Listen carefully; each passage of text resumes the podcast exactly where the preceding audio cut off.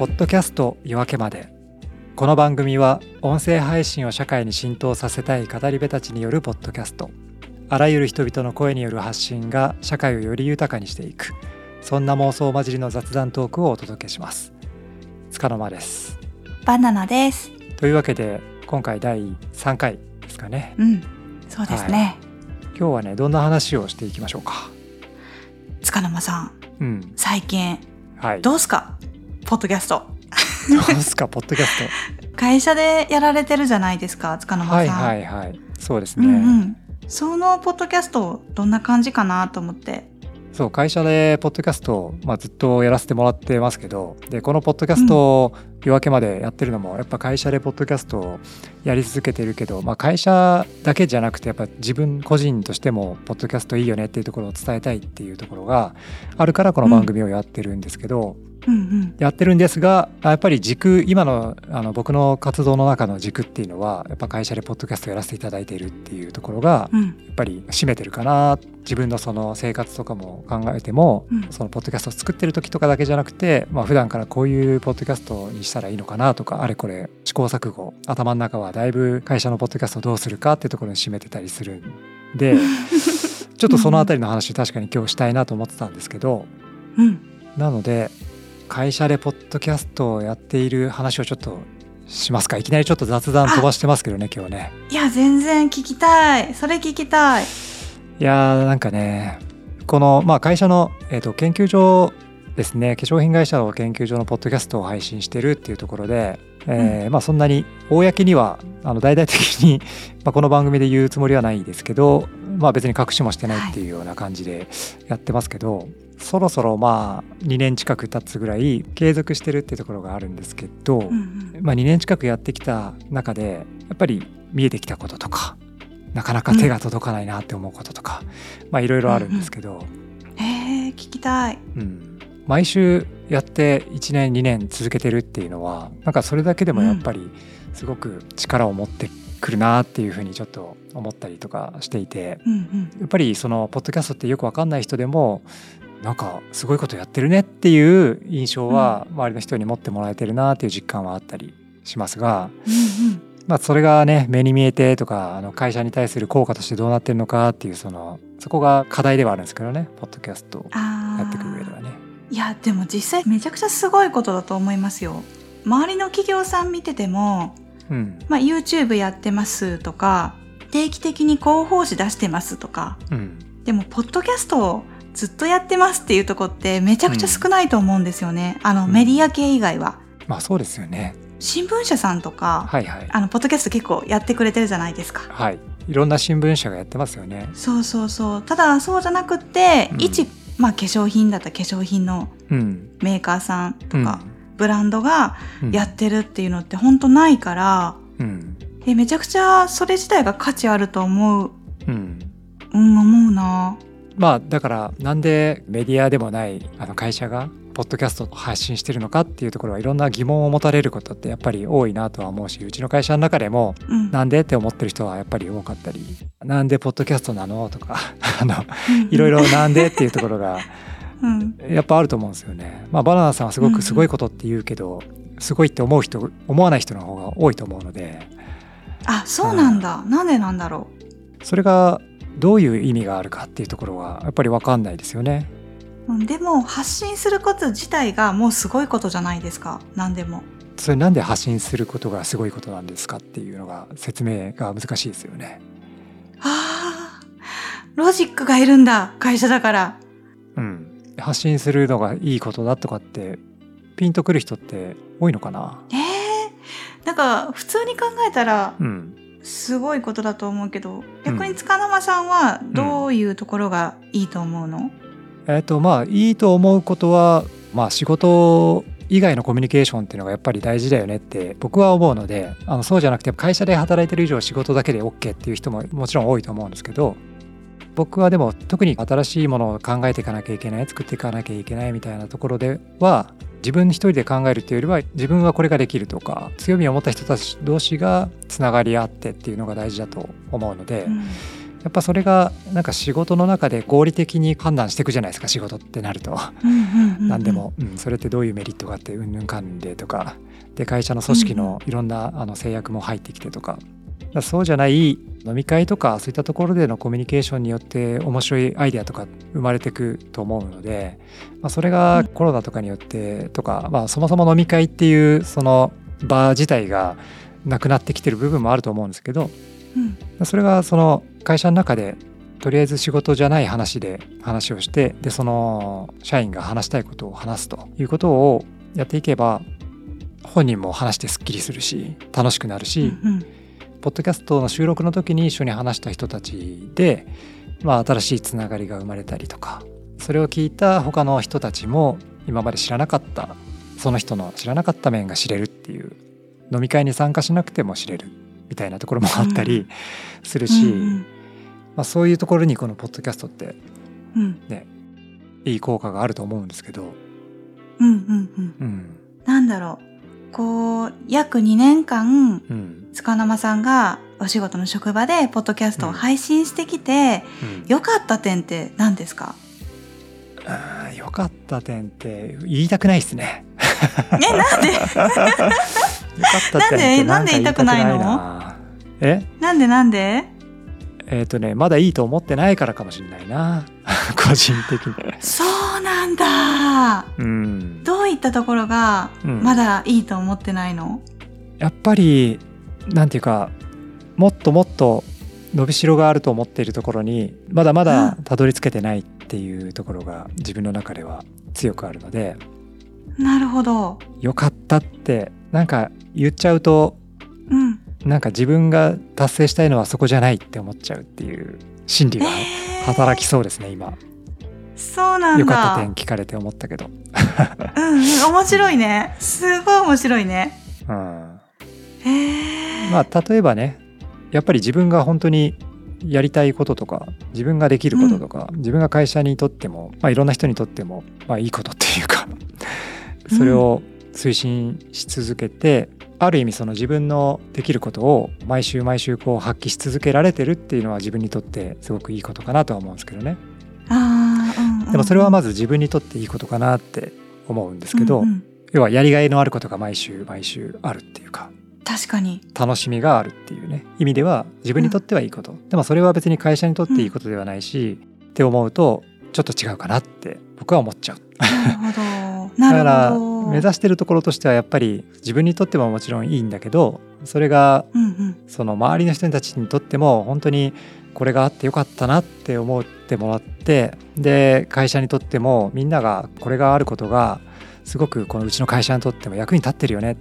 うんうん。でそれが会社の外の社会にとってもこういう発信を会社がしてるっていうことってすごく世の中的にいい方向に向かってるねってみんながこう自覚されているっていうような。なんかそういうところが自分のビジョンになってるのでうん。そこに対してはまだまだまだまだまだまだまだまだなので、まだまだうか、ん。でも結構うん。大きな一歩を踏み出してるんじゃないかなってこううん。横から見ててうん。すごいバナナ思うんですけどうん。まずそのその誰もが知ってる大企業がうん。それをしているっていう価値と、うん。塚生さんが求めてるレベルにはまだまだだとしても、うんまあ実際この配信して喋ってるうん方たちってうん結構楽しんでるんじゃないかなって聞いてて思うんですよ。うんうんうんそうですねだから会社の中でも協力してくれている人まあ要は運営メンバーっていう形で、うん。えっと協力したいですっていう人は増えているんですよねあ、すごいじゃないですか。でもね僕がこのポッドキャストがいいよねって思ってること音声配信はいいよねとか会社がやってる意味ってこういうことだよねって説明し続けてるつもりだったんだけど、本当に理解できてる人って少ないなって最近もまた思ったりするんですよね。ああ。いろいろ話してる中であこれってそういう意味があるんですねってちょっと今までちゃんと分かってませんでしたっていう人とかうん。いたりとか、僕がやらなくてもみんながやりたい人が俺が俺がみたいな感じで私が私がみたいな感じで僕はまあまあまあまあって言ってるのが結構望ましいなと思うんですよね。ダチョウ倶楽部じゃん。そうそうそうでもそこまでではないっていうね。でもやっぱいろいろ遠慮もあると思うんですよね、僕が結構強い主張をし続けるとそれをね、うんうんうん。やっぱ基本的にそれに従った方がいいって思っちゃうかもしれないし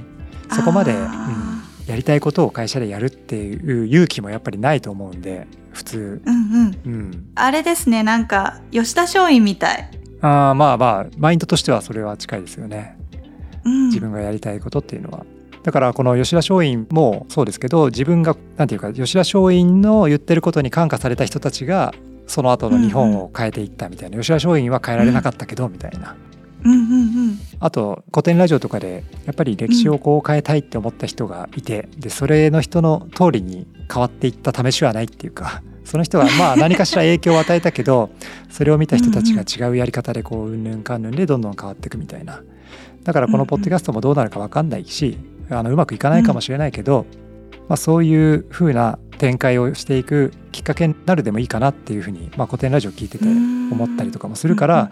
ある程度こう割り切って推進力持ってやれてるなっていうのはあるなと思うんですけど。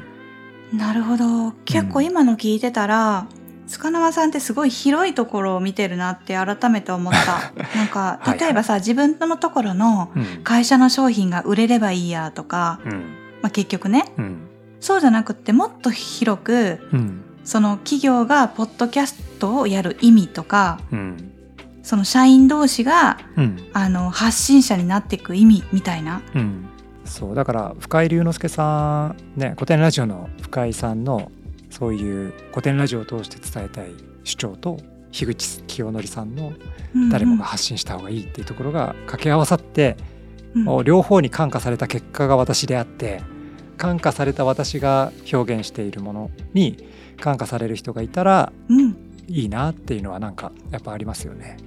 うんうん、えでも実際感化されてる人すごくいると思う。今こう喋りながら思ったけど 普段やっぱり配信継続しながらも辛いなとか思ったりこれ何のためにやってるのかなと思うことよくあるんですけどあああるんだ。でも誰かに感化されたらいいなってあ思ってやってたんだって今気がつきました。すごい気づきが生まれた。